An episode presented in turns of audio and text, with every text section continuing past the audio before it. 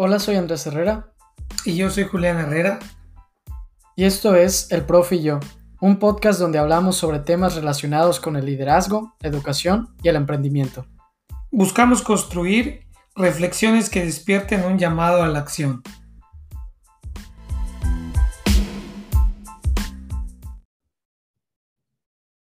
Hola a todos, bienvenidos al episodio 44 del Profe y yo. Hola, profe. Hola, Andrés. Ahorita estamos dando inicio al mes de noviembre, se vienen buenos temas y estamos casi finalizando el año. Y para inaugurar este mes, tenemos hoy con nosotros a un invitado muy especial para hablar de un tema que hoy es muy importante de conocer, de entender y comprender cuál es el pasado, el presente y el futuro de este tipo de temas. Vamos a comentar hoy sobre nuestro invitado especial que nos acompaña Marco Rodríguez Sosa quien es licenciado en Administración de Empresas, maestro en Dirección Estratégica de Negocios y ha tenido experiencia como gerente regional en HSBC, subdirector de Desarrollo Humano en la financiera Bepensa y actualmente como asesor financiero, así como ha tenido experiencia académica siendo docente en la Escuela Bancaria y Comercial. Marco, qué gusto que nos acompañes esta noche. El gusto es completamente mío. Andrés, Julián, buenas noches encantado de estar compartiendo estos momentos. Realmente es muy agradable siempre que me reúno con tu padre y también eh, la oportunidad que, que, hemos tenido de, de eh, una sesión, Andrés. Realmente el aprendizaje muy interesante y sobre todo eh, los momentos que son tan enriquecedores para cada uno. Entonces, es un honor para mí estar en este programa. Pues Marco, bienvenido. Como leyó Andrés en tu reseña hay, hay mucha similitud de todo lo que tú has hecho con nosotros, con Andrés, conmigo en la industria en la que estás, tanto pues en la industria bancaria como en la academia, igual como en la cátedra. Así que va a ser una charla donde nos vamos a entender muy bien al hablar el mismo lenguaje, pero pues también vale la pena comentar la gran amistad que tenemos contigo desde hace muchos años, Marco, tanto la amistad como la relación laboral que durante mucho tiempo hemos tenido. Así que para nosotros es un gusto y un honor que nos acompañes en el episodio 44, Marco. Bienvenido. Gracias, Julián. Gracias, Andrés. Sí, realmente, eh, Julián, pues ya tiene bastante tiempo que nos conocemos. se podría decir que, casi, casi la, la, edad de Andrés. Así es. Es toda la razón, la edad de Andrés. Fíjate. Sí, cuando pues eh, en Banco Vital, Banco Vital y posteriormente en que lo adquiere eh, Banco HCBC, que, que, como tú sabes significa Hong Kong Shanghai Bank Corporation, es cuando pues compartimos ahí, eh, pues tú fuiste responsable de, de, de, la banca, de banca empresarial, los pymes, y pues yo estuve como responsable de recursos humanos en la regional. Entonces, interesantes, interesantes experiencias que vivimos y después pues tú también pues ya eh, eh, eh, tuviste la oportunidad de estar en, en, otros, en otras ciudades, ¿no? Así es, Marco. Y, mira, qué, qué, bueno que lo comentaste porque sí recuerdo muy bien cuando Andrés iba a nacer, estaba precisamente en, si mal no me equivoco, era la sucursal ya, no, era gerente de calidad y éramos vecinos porque entonces estábamos en Santana cuando tú estabas como recursos humanos, yo estaba como gerente regional de calidad y nuestros cubículos coincidían allá en Santana. Esa fue la época en la que eh, coincidimos en Santana. Andrés iba a nacer y ya era, ya era vital, porque tú vienes del Banco del Atlántico, Marco, ¿verdad? Sí, eh, empecé en Banco del Atlántico un 23 de octubre de 1989 pues eh, ya prácticamente hace 32 años que, que empecé a, eh, la labor profesional. Y, y, como tú comentas, ¿no? Pues ahí, eh, desde ese entonces, pues teníamos la oportunidad de compartir, pues procesos, de, procesos de, manera, de, manera interna en el banco. Y pues tú, en tu labor muy propio de, de, la parte de calidad con, con un director que, que, que, nos pedía y siempre nos retaba a dar lo mejor de nosotros mismos, ¿no? Sí, sí, sí. Qué mancuerna hicimos, Marco, ¿verdad? Porque Yo recuerdo que como gerente regional de calidad también participaba en algunos procesos de entrevista, que era tu fuerte, la parte de recursos humanos, pero yo la hice nada más como gerente regional de calidad, muy brevemente, ¿no? Pero interesantísimo. Y bueno, el, el, tema que nos toca hoy, el, el, que nos atañe aquí en el episodio 44, es un tema buenísimo, que todavía déjame decirte que el fin de semana que nos reunimos con unos, con unos amigos, hablamos de eso. O sea, ya nuestra, nuestra generación, y cuando digo nuestra generación, abarco años antes, años después, ya es un tema que todos estamos preguntando cómo se hace, qué sigue, quién nos orienta al respecto, etcétera. Y tú eres ya especialista en esto, en la función que tú haces. Así que, Marco, yo creo que la primera pregunta que te haríamos hoy, Andrés y yo, es, ¿cuáles son los planes de retiro que hoy existen para nosotros? Sí, de, manera legal, lo que está autorizado a través de, la CONSAD, que es el organismo que nos supervisa a las 10 AFORES, son dos regímenes. El régimen que inició en 1973 y que llegó hasta el 30 de junio de 1997. Y por lo consiguiente, el régimen que inició al día siguiente, el primero de julio de 1997. Entonces, todas las personas que estuvieran escrito o se hayan escrito por primera ocasión de 1973 al 30 de junio de 1997 están en el régimen anterior o 1973. Y a partir del primero de julio en adelante, las personas, trabajadores, trabajadoras que se hayan inscrito por primera ocasión ante el IMSS eh, ya pertenecen al régimen 1997. Son dos que, conviven actualmente y son de diferentes generaciones y muy distintos, muy distintos los esquemas, las reglas, los lineamientos de cada uno. Entonces, hay oportunidades en cada uno de ellos, aunque definitivamente que el, el que sobresale es el anterior, ¿no? Ese que estuvo, eh, eh, eh, que las personas tuvieron la oportunidad de, de, inscribirse hasta el 30 de junio de 1997. Entonces, es, un, es un tema muy importante y, y, así como este, de, yo considero que debería de, deberían de estar desde la primaria temas de cultura financiera, temas de seguridad, eh, ese tipo de, de, emprendimiento, ese tipo de temas que considero que sería básico que se incluyan desde edades muy tempranas a, a, nivel México, ¿no? Porque son eh, temas que están, tienen una injerencia directa con nosotros, con nuestro presente y sobre todo con nuestro futuro. Que muchas personas a veces dicen, oye, pero es que me falta mucho tiempo, no, pues es que de acá que yo llegue a 60 años, no es que no me visualizo. Yo les hago un comparativo cuando me dicen esa parte y les digo, pues es como las personas que están en empresas y requieren capacitación y te dice eh, los CEOs o los directores, pues ¿para qué los capacitas? Entonces ahí dices, no, pues y si no los capacitas, ¿cómo va a funcionar la empresa? O sea, y si, y si no lo haces, ¿qué va a suceder? Entonces, ese tipo de eh, acciones preventivas son muy importantes y valiosas. Y cuando te das cuenta, pues ya llegó el tiempo. Eh, Julián, eh, Julián, tú pues ya, ya viste desde cuánto empezaste la parte de carrera bancaria. Andrés, cuando empezó a hacer sus, eh, su licenciatura, prácticamente en una abrir y cerrar, de ojos ya pasó el tiempo. Es correcto. y así sucede con esos temas de que dices, pues me hace falta mucho tiempo para pensionarme pero el tiempo pasa y si no hacemos las acciones adecuadas, pues vamos a sufrir las consecuencias, ¿no? Entonces, eh, eh, son es muy importante conocer cada uno de esos regímenes y estar consciente qué acciones podemos realizar para eh, que no nos llevemos sorpresa en un futuro, ¿no?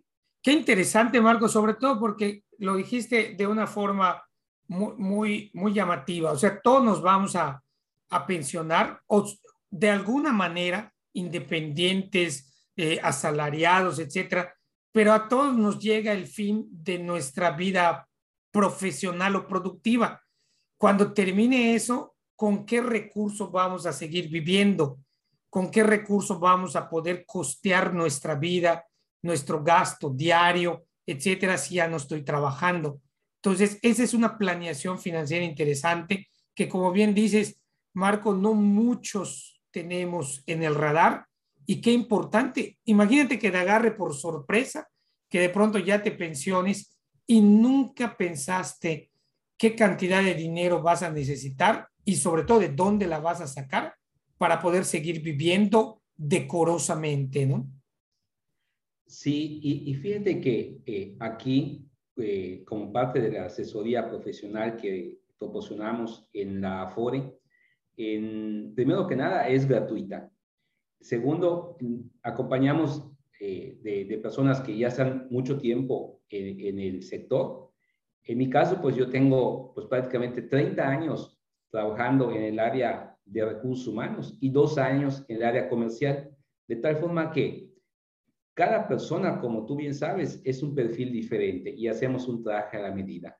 Entonces, es muy diferente la característica que tiene Andrés en cuanto a la ley nueva, tú en cuanto a la ley de 1973, y por supuesto que cada persona, inclusive del mismo régimen, es una característica diferente porque depende del número de años registrado en el Seguro Social, depende de la edad y también depende del salario con el que estuviera registrado ante el IMSS esa persona. Entonces, eh, todo eso hace que se pueda efectuar un cálculo actuarial y poder pronosticar la pensión estimada de cada persona. Entonces, eh, eh, tener esa visibilidad de cuánto voy a tener de pensión al momento que yo cumpla 60 años es una, eh, pues es, es una información súper valiosa para poder determinar las acciones o estrategias que debo de seguir para que después no sufra las consecuencias. Y lamentablemente podemos ver en nuestro medio, en nuestro querido México, que pues muchas personas de tercera edad pues están subempleados o están pasando por muchas necesidades en virtud de que pues no se les da a conocer o no tuvieron la curiosidad de eh, investigar de este tema. ¿no? Entonces, sin duda alguna que eh, en, el, acompañamiento que nosotros realizamos en la AFORE, pues le damos esa información, asesoría y visibilidad a cada uno de los interesados. Eh, entonces, ahí lo importante aquí es bien determinar qué es lo que, eh, qué es lo que procede para cada, para cada trabajador, para cada trabajadora. Y, yo creo que algo que me resonó mucho es la parte de siempre una buena planeación es la que luego te da los mejores resultados. Y en algo que es tan importante como finalmente el futuro de tu vida, eh, esta parte que comentabas ahorita, que es muy cierto, ¿no? nunca te enseñan tal cual a hacerlo o desde la escuela es uno de los temas que, nunca se tocan. O sea, yo lo, yo lo veo ahorita, incluso ya los niveles universitarios sigue sin haber nada. Ya en estos últimos años empiezan a ver como que una charla, ¿no? invitan a alguien a hablar, pero si acaso una. Y, y como bien mencionas, pues son temas que van cambiando y se van actualizando y que, que requieren una capacitación continua que al día de hoy pues muchas personas no tienen. Y yo me voy a pues a mi sector, ¿no? A, a, las personas de mi edad y más aún, ¿no? O sea, es, es un desconocimiento mayor que va a ir cargando a, a los siguientes años. Y es por ello que a mí sí me interesa mucho conocer para las generaciones cómo está tal cual hoy el tema de, de, de esto que estamos hablando. Sí, eh, todos debemos de transitar todos los trabajadores en México tenemos que transitar en una FORE. Una FORE es una administradora de fondos para retiro, el cual se creó inicialmente en 1997 y no se había revisado eh, los lineamientos políticos hasta hace poco. Entonces, para las nuevas generaciones, lo que tienen que hacer es, si no están registrados como trabajadores en una empresa, ellos tienen la oportunidad de seleccionar una FORE, registrarse y hacer ahorro voluntario, estimado Andrés. Eh, ese ahorro voluntario eh, va a hacer que crezca la cuenta individual de la persona que en este caso se registraría como trabajador independiente si es que no está registrado como trabajador en una empresa y con los ahorros que él vaya depositando a su cuenta individual, a su cuenta de Afore, incrementaría y tendría un capital para que por lo menos a la edad de 60 años pueda una administradora em, llevar a cabo el cálculo de su pensión y pagarle una mensualidad eh, de acuerdo a su expectativa de nivel de vida. Entonces, eh, la esperanza de vida en años. En cuanto a los jóvenes, son, podemos dividirlo en dos partes. Los que tienen un trabajo y ese trabajo paga las cuotas obreros patronales, o las personas que son emprendedores y no tienen un trabajo, por lo consiguiente, no están registrados en el Seguro Social. Entonces, eh, para los que no están registrados en el Seguro Social, se pueden afiliar como trabajadores independientes y ellos ahorrar eh, pues cierta cantidad que ellos consideren. Para ello, obviamente nosotros les hacemos un cálculo para establecer cuánto sería el ahorro mensual y con base a eso y el rendimiento que deja cada FORE, ya le proporcionamos cuánto tendría a la edad de 60 años, con lo cual, pues una administradora podría definir cuánto sería el pago mensual que le otorgaría.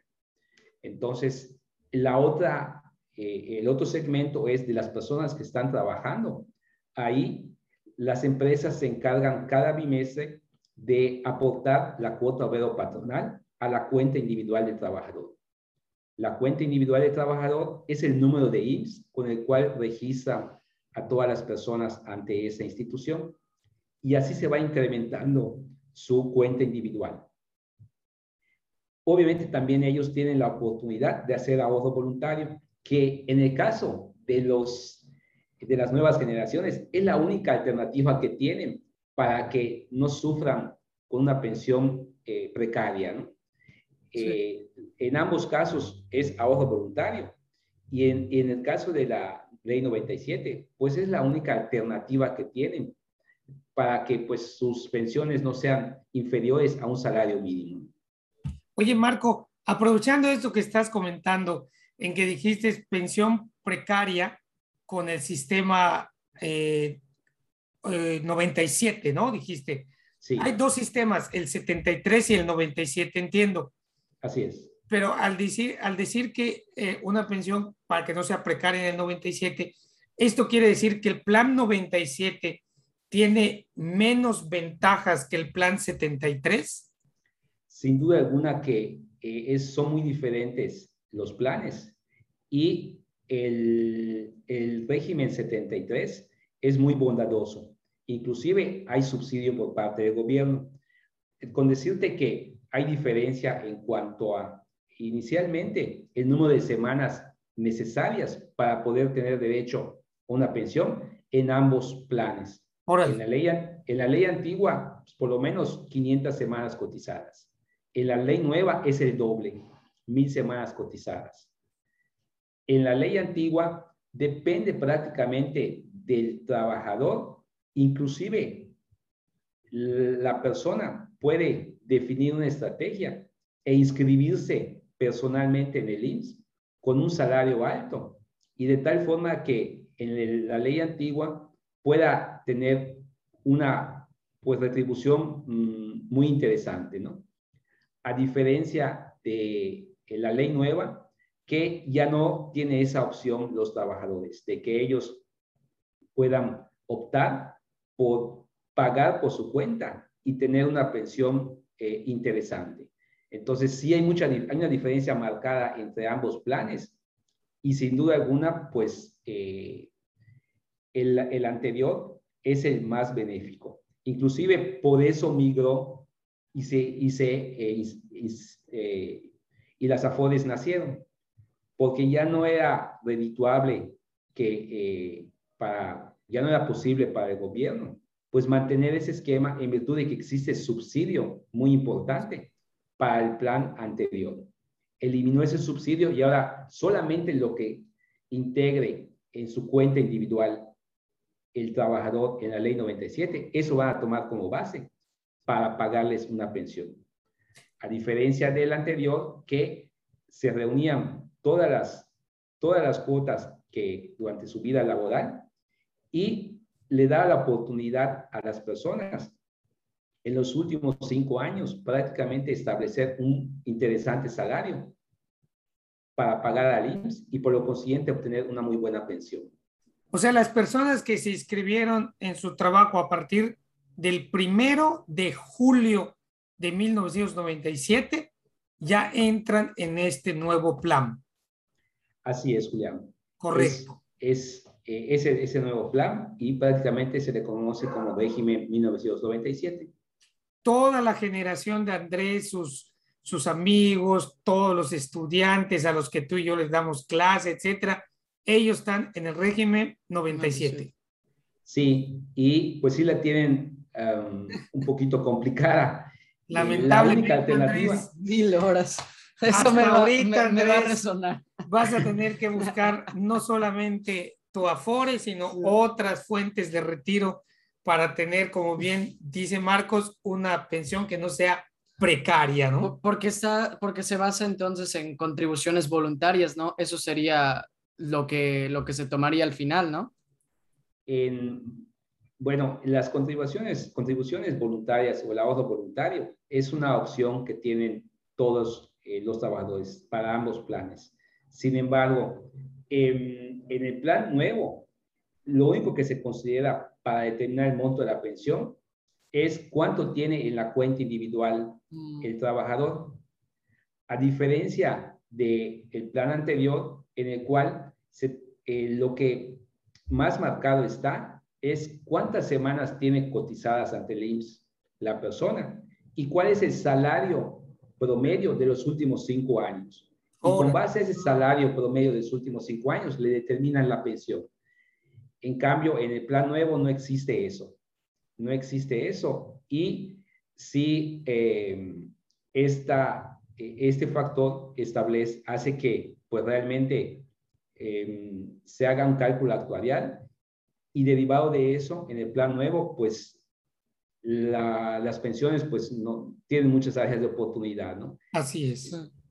Ahora, buscar un plan alternativo, yo creo que lo podemos encontrar en la misma Afore, porque existe ese ahorro voluntario y en promedio ha dado el ahorro voluntario un 8% de rendimiento anual, que como tú bien sabes, Julián, pues si lo comparamos con el rendimiento que podría dejar un banco actualmente, pues eh, eh, es mejor esta, este, este rendimiento que deja la FODE. ¿no? Entonces, ahí mismo en la FODE tenemos esa oportunidad de hacer ahorro voluntario y por lo consiguiente, eh, en tener pues un, una utilidad o rendimiento sobre rendimiento que permita que pues el capital se vaya incrementando y, eh, y se pueda tener una base mayor para una mejor pensión. Interés compuesto.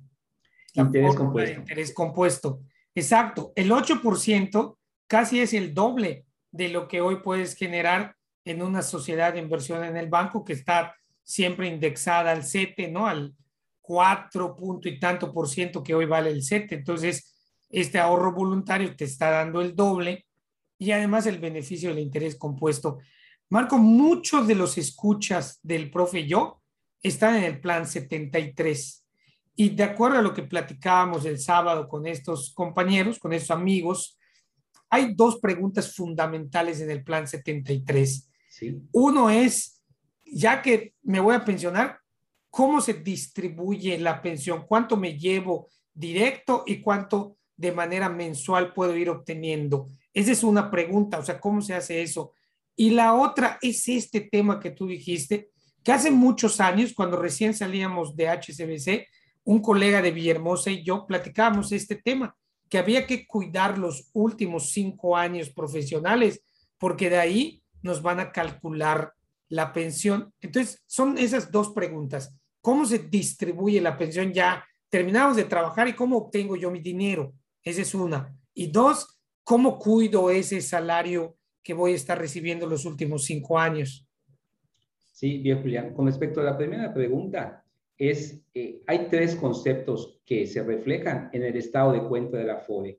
Uno es RCB, em, que significa retiro, cesantía y vejez, ese importe lo administra el Seguro Social al momento de que se haga el trámite de pensión. Ese importe se queda con el Seguro Social.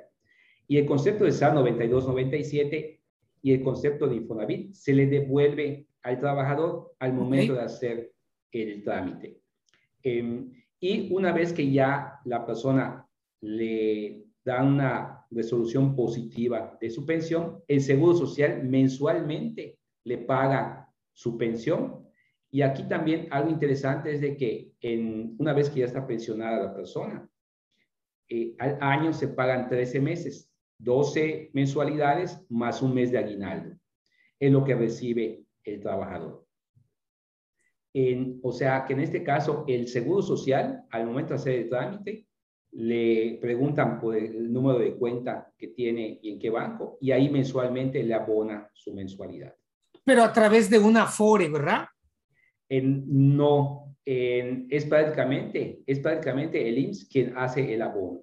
Ah, en el caso de la ley 73. En el caso de la ley nueva, sí es a través de una FORE. Ah, ahí está. Ahí está la diferencia. La ley antigua es el Seguro Social que abona y en la ley nueva es la FORE quien abona.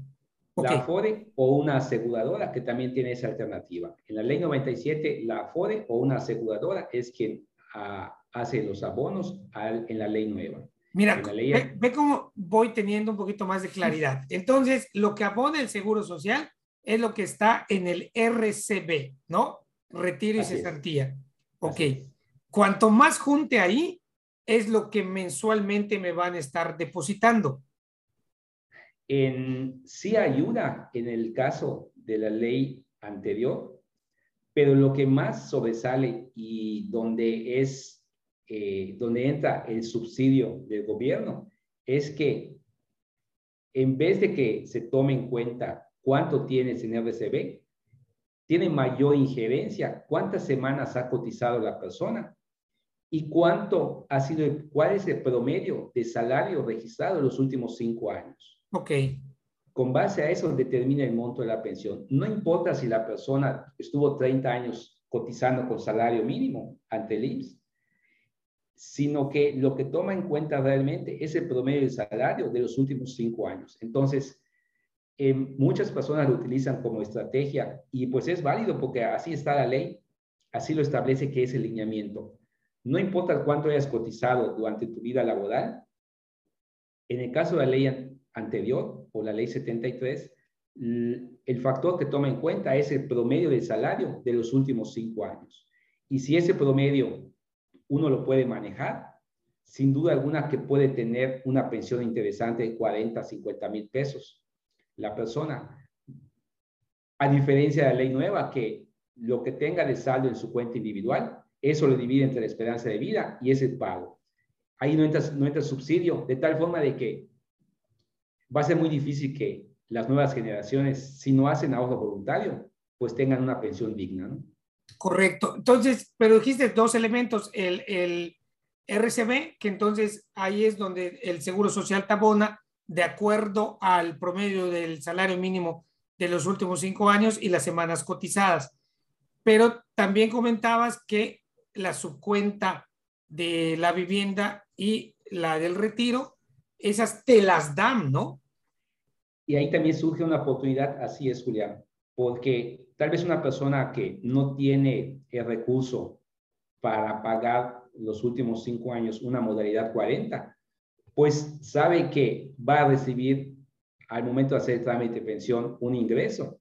Y en un momento dado podría hacer eh, un préstamo de liquidez para después poder, ya sabe que va a recibir un ingreso y puede devolver ese, ese, ese crédito que obtuvo, ¿no? Buenísimo, buenísimo. Y le tramitamos en hipoteca genial el crédito de liquidez.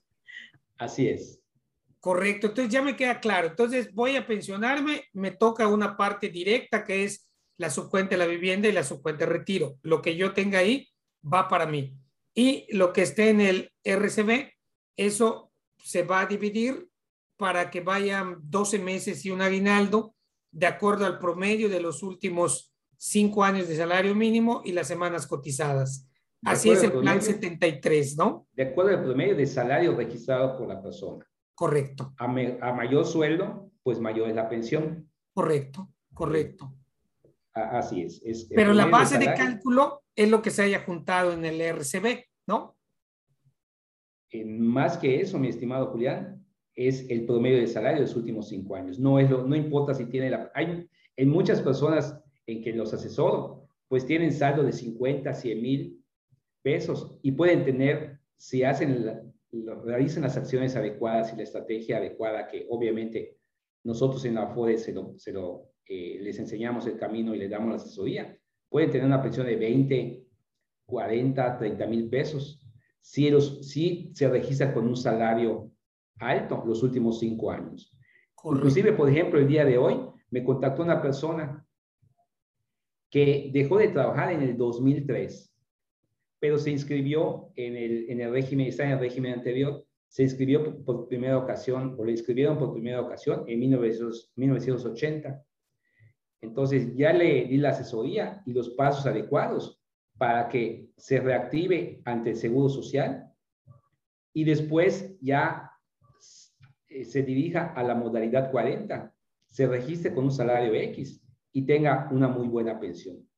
Entonces, todo esto, esas acciones, esas estrategias, nosotros realizamos, así como en Hipoteca Genial, un traje a la medida para que, eh, para que la persona pues llegue a cumplir los objetivos o sueños que tienen eh, y lo pueden, y la ventaja que tienen sobre todo, o más bien en la ley 73, es que existe esa posibilidad y muchas personas lo hacen, en virtud de que pues eh, se da ah, de manera natural por los lineamientos y políticas establecidas en el régimen 73.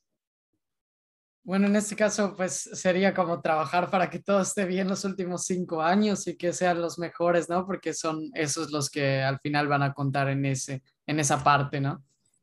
Exactamente, mi estimado Andrés. Esa es la clave. Son los principales factores para determinar el monto de la pensión. Número de semanas cotizadas en el IMSS y el promedio de salario registrado en los últimos cinco años. Oye, Marco, es el número de semanas cotizadas en el Seguro Social ¿Qué pasa si de pronto tú quedas desempleado y al quedar desempleado ejerces la parte por desempleo que te toca y te dan la parte del desempleo? Por haber hecho eso, ¿te reduce las semanas cotizadas? Sí, son dos, eh, dos deducciones o dos, dos deducciones. El número de semanas cotizadas y el importe de RCB. Correcto. Esos dos, esos dos eh, lo disminuyen de, tus, de tu cuenta de Afore.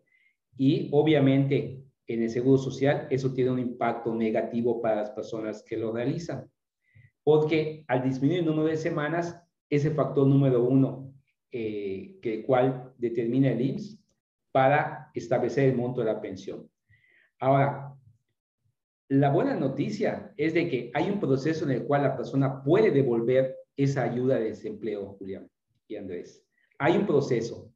Es la buena noticia. La mala noticia es que solamente el 10% de los que solicitan ayuda de desempleo lo devuelve. exactamente. Sí, oye Marco, pero tú dijiste algo muy importante y que creo que nos va a dar pie para lo que Andrés te va a preguntar ahorita, pero tú dijiste algo muy importante, tú asesoras, tú marcas estrategias a seguir, etcétera, y ahí yo quiero comentar algo clarísimo. Pues yo soy plan 73, yo empecé a cotizar precisamente el, en enero, el 23 de enero de 1996. En mi entrada a Vital empecé a cotizar, ve cuánto ya pasó. Entonces, y no he dejado de cotizar. Hasta el día de hoy yo sigo cotizando por estar en las universidades, etcétera. Sigo cotizando. Pero nunca me había quedado tan claro esto hasta hace un mes que nos sentamos tú y yo aquí en un café a platicar al respecto.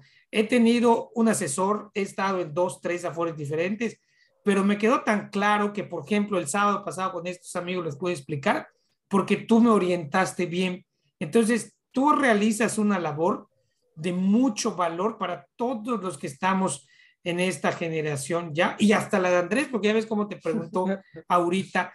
Entonces, has llegado a aprender mucho de esto y lo, has, lo haces bien, asesoras muy bien a la gente entonces, vale la pena, pues en algún momento de la plática ahorita, preguntarte y para decirle a todos cómo te pueden contactar, Marco. Sí, Julián. Eh, y también algo muy importante en la FODE donde me encuentro es que todos los servicios son gratuitos. Todas las asesorías son gratuitas, Julián. Las proyecciones de pensión, el estudio previsional, eh, la estrategia a seguir para que tenga eh, un, un, retiro digno. Todo el servicio está incluido por pertenecer a la FODE. No se cobra nada a, a, a las personas, a los prospectos, a los trabajadores, a los clientes. Eh, a mí me pueden, eh, me pueden contactar en mi número de celular, el cual es el 9993 574 029. Y con todo gusto, pues hacemos un traje a la medida, realizamos el estudio previsional y determinamos las estrategias para que tengan una buena pensión. hace 15 días, una persona de una universidad, eh, que es profesor, nada más a eso se dedica, Igual me, pidió eh, el apoyo para el estudio previsional y quedó encantada por la estrategia a seguir. Ella tiene 52 años y pues ya le di la pauta y los lineamientos para que tenga una muy buena pensión, ¿no? Eh, derivado de, obviamente del el estudio que se realizó y las semanas que tiene cotizadas y el salario que tiene registrado, ¿no? Entonces, toda esa asesoría y contexto informativo, pues nosotros lo incluimos eh, como parte del servicio en la FODE donde, donde trabajamos. Qué padre, o sea que me gusta mucho este tipo de temas porque precisamente son tan importantes y, no se hablan y como mencionaba ahorita el profe, pues son igual temas que requieren de experiencia y, y años de preparación en conjunción con muchos otros tipos de cosas, ¿no? Y ahorita que leíamos tu descripción al inicio de, del episodio, pues también tienes la parte del maestro, de docente, en la parte de recursos humanos, experiencia ya en los bancos, en, la, en, esta parte. Entonces, la, nuestra tercera pregunta, que también es una de las insignias en el profe yo, es ver también, aparte de la sección profesional, es cómo esta se transformó con las experiencias personales que vamos teniendo. Entonces, nuestra tercera pregunta va encaminada a cómo ha sido precisamente esa carrera profesional y cuáles son algunos de los momentos importantes que te hacen ser hoy Marco Rodríguez, por ejemplo. Eh, gracias, Andrés. Bien, bueno, realmente he tenido la fortuna de no, no solamente de estar en instituciones globales, como eh, es el Banco HCBC, como es Depensa, como es la donde está actualmente, que es una holding internacional, sino que mejor todavía que eh, los equipos en los cuales he participado eh, siempre eh, me han dejado un aprendizaje muy interesante. Entonces, esta, ese trabajo en equipo, esas experiencias, esos compañeros que me han tocado tener y por supuesto los líderes que, que, me han coacheado y con los cuales he estado, ah, han hecho que tengamos una, una visión diferente de, de, cómo ser hoy en día, ¿no?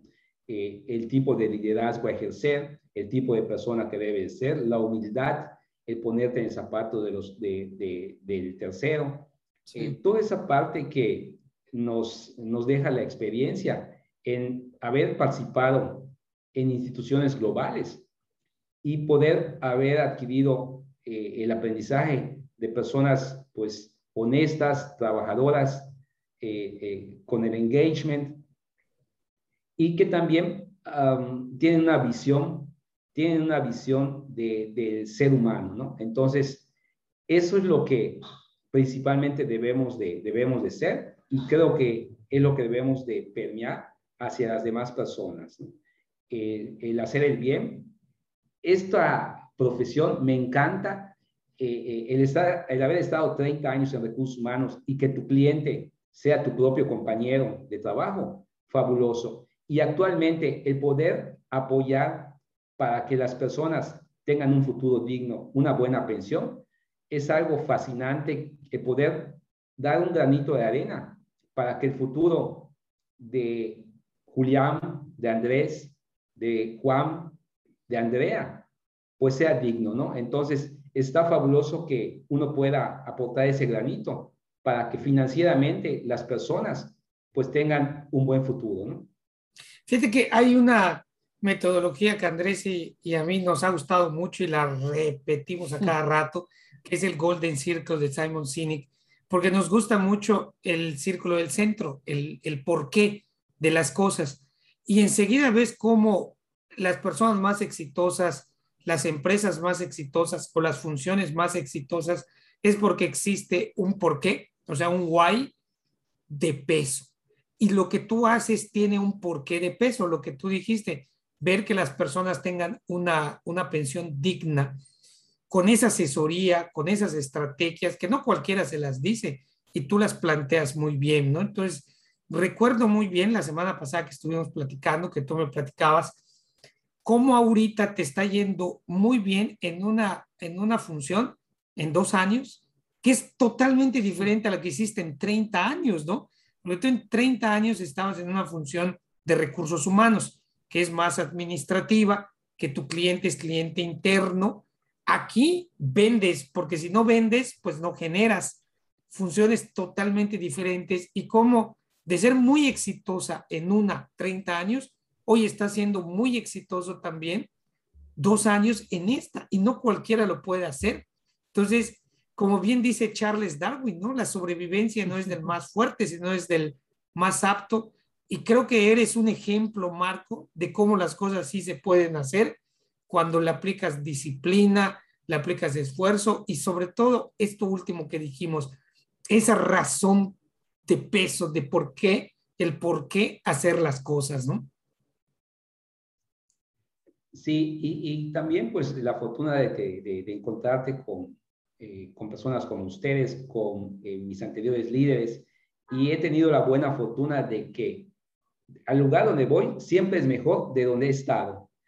Eh, y esa experiencia pasada, pues obviamente coadyuva para el presente, ¿no? Entonces, ahí pues he pertenecido a, a, grupos de trabajo de alto rendimiento y hay personas que, para los cuales eh, he sido un líder y, he tenido subordinados.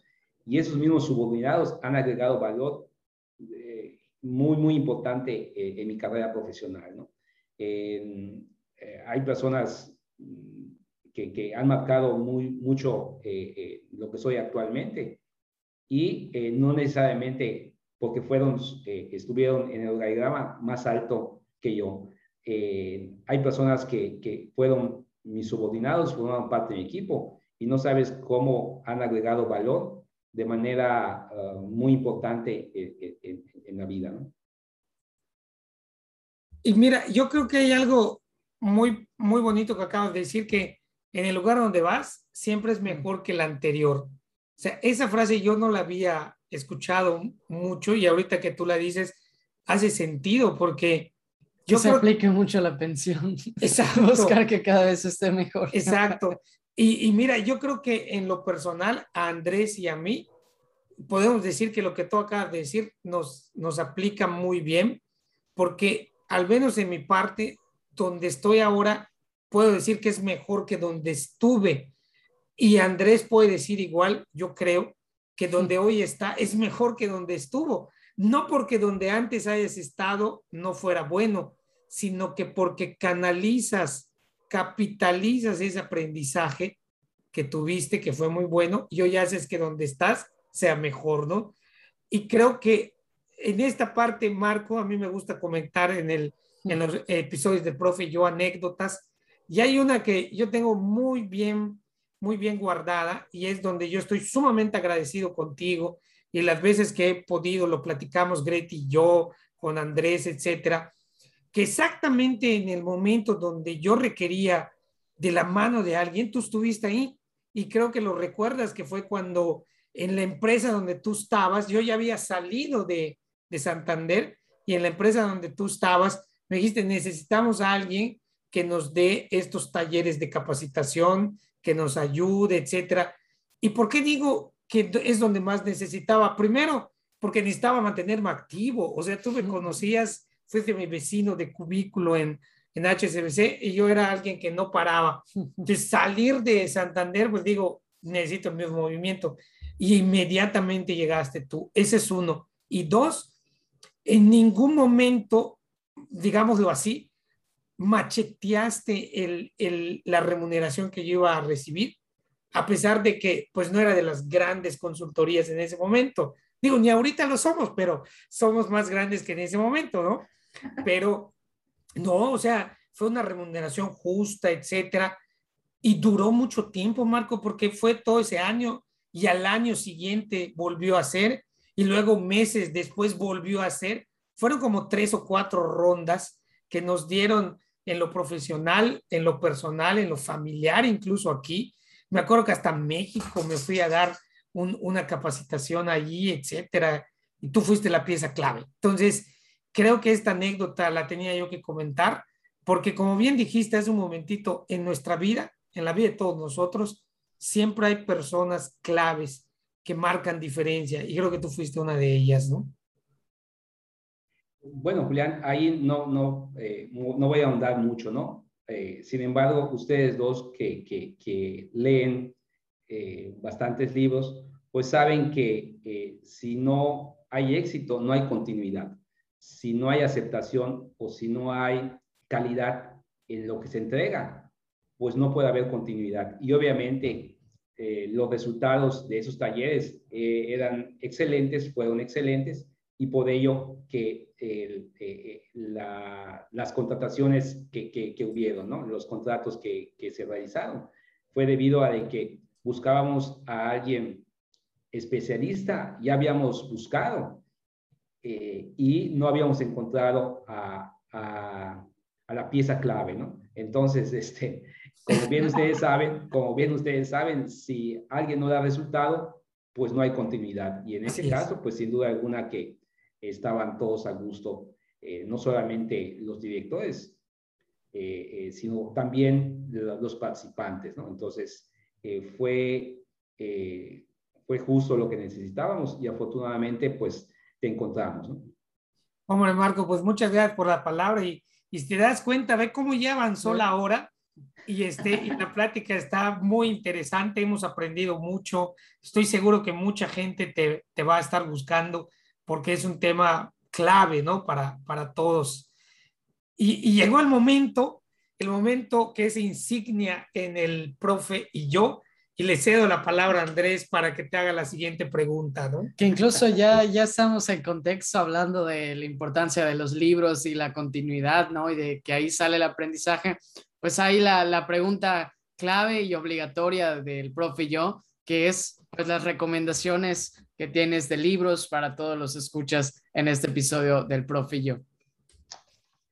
Bien, bueno, leí un libro hace dos años que se llama El hombre más inteligente de la historia.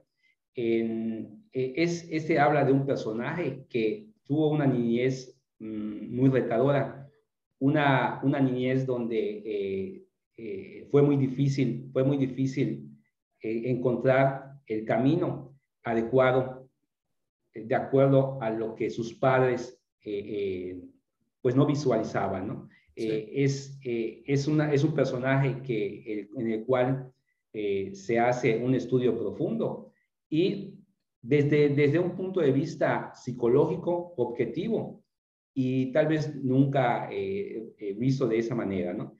Es una novela sin duda alguna, pero la persona, el autor Augusto Curi, que es, un, es uno de los más importantes escritores en Brasil, eh, escribió esto, ¿no? Es el hombre brasileño entonces, Marco. Sí, sí, eh, es, eh, este Augusto Curi es brasileño, de hecho, hay ahí inclusive una, una película, bueno, un libro que pasaba la película, el forjador de, forjador de sueños, de un, donde hace de, de un personaje de vagabundo. Correcto. y que deja una enseñanza muy interesante, es uno de sus libros eh, bueno, es uno de los libros que se ha llevado a la, eh, al cine. Este que comento, El hombre más inteligente de la historia, es una novela en la cual se analiza diversos tópicos de, esta, de este personaje de una manera diferente, objetiva, em, y que eh, señala, señala los, los contratiempos, los retos que tuvo esa persona para poder permear ante un grupo de colaboradores que tenían diferentes características y los, y, los convirtió pues de personas que estaban sin, ah, sin pulir, eh, él, los, él, los, él, los, volvió pues unos eh, escritores y unos personajes brillantes, ¿no? Entonces, eh, una de mis recomendaciones es esta, El hombre más inteligente de la historia, de Augusto Cury. excelente. Y otra, y otra podría ser... Vacaciones. y otra podría ser algo muy práctico, ¿no? Vendes o vendes de Gran Cardone. Ese libro, pues lo compré eh, en que pasé a, a, formar parte de esta Afore, en el área comercial. Y pues es, es como te muestra eh, la agresividad en el buen sentido de la palabra, de nunca perder la prospectación, nunca perder la disciplina, siempre estar abocado a la experiencia de servicio del cliente eh, y, sin, y sin dejar de perder esa, esa efectividad en prospectar y hacer tu gestión comercial todos los días. Es eh, Gran Cardone, Vendes o Vendes, un libro muy práctico para leer en cuatro días, es otra, otra recomendación. Pues dos muy buenas recomendaciones prácticas las dos y, por lo que veo de gran contenido, ¿no? Este de Gran Cardone, por lo que entiendo, Marco, entonces su foco está en la prospectación, ¿no? Sí, en cómo eh, lograr objetivos comerciales, en cómo generar ese, en agregar valor en la parte de la, de la venta y obviamente, pues, el cómo llegar a tus metas, que eso, pues, tú lo tenemos, tú y yo, bueno, nosotros lo tenemos muy claro, ¿no, Julián? Eh, como en el sector comercial cada vez eh, pide más Hoy, por ejemplo, estuve con eh, un conocido de nosotros, Jorge David, que es director en, en Scotiabank. Scotia.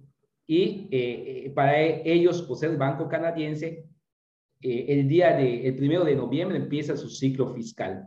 Órale. Entonces terminaron, cerraron el año fiscal y comercial el, el 31 de, el 30 de octubre, el 31 de octubre y el primero de noviembre, pues ahorita están empezando ya con sus metas y pues tú ya sabes todo lo que trae esto, ¿no? Eh, este, que hay que, pues empiezas de cero y desde cero hay que empezar a, a, sumar, a sumar hasta lograr el objetivo que nos piden en el departamento, en la empresa. ¿no?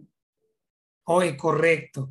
Buenísimo. Entonces, dos libros que vamos a tener ya aquí en la biblioteca del profe y yo, y pues todos los escuchas que eh, en este momento acaban de tomar la recomendación tuya, Marco. Estoy seguro que van a disfrutar de dos buenas lecturas.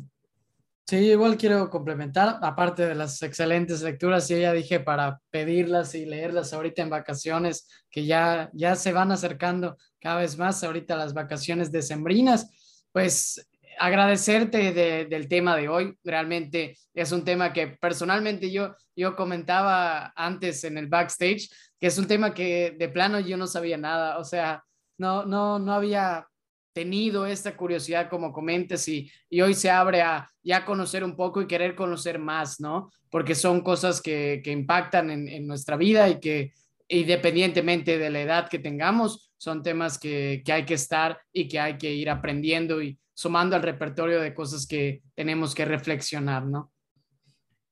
Así es, así es, Andrés. Eh, pues eh, definitivamente que hay, hay temas que, que deberían incluirse desde los estudios básicos y pienso que es uno de ellos. Y yo pues encantado de, de estar participando eh, con ustedes en esta, en esta plática, en esta charla y, y, y pues también pues de ser, ser amigos de ustedes, ¿no?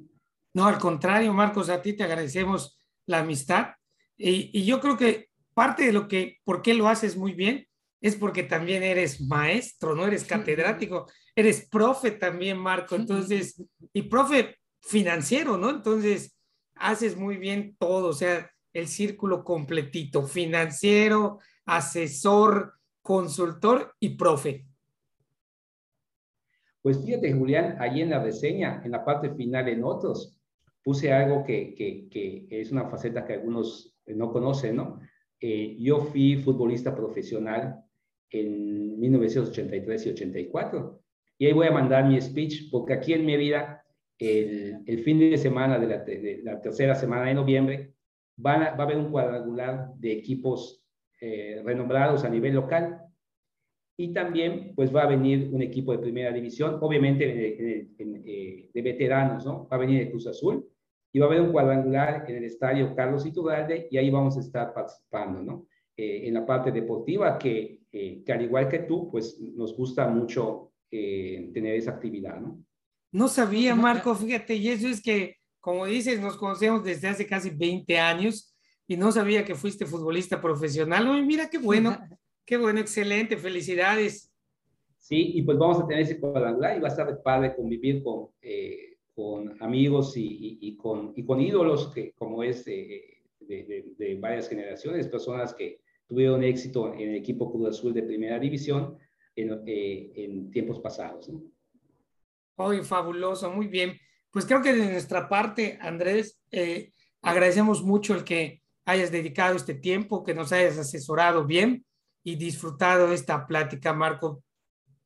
Sí, realmente yo igual, pues dar las gracias de este tema, excelente inicio del mes para continuar este tipo de temas, a fomentar la curiosidad y pues de nueva gana agradecer pues todo lo aprendido al día de hoy y sobre todo pues. a, trabajar por nuestra pensión, Marco, ¿no? Por nuestro futuro, a pensar por nuestro futuro ya. Sí, y, como les dije, pues eh, es una asesoría gratuita, no les cuesta nada y al contrario, eh, será muy redituable eh, pues en un próximo futuro. Y bueno, que tengan una excelente noche, Julián Andrés, encantado y muy agradecido que me hayan invitado realmente es siempre que platico con ustedes, te deja una, una, un aprendizaje en el alma y en el corazón que, eh, con el cual ya puedes irte a dormir tranquilamente. ¿no? no, sin duda alguna, cerramos con esa línea igualmente y pues muchas gracias. Y como siempre, gracias, profe. Gracias, Andrés. Y nos vemos hasta la próxima. Hasta luego.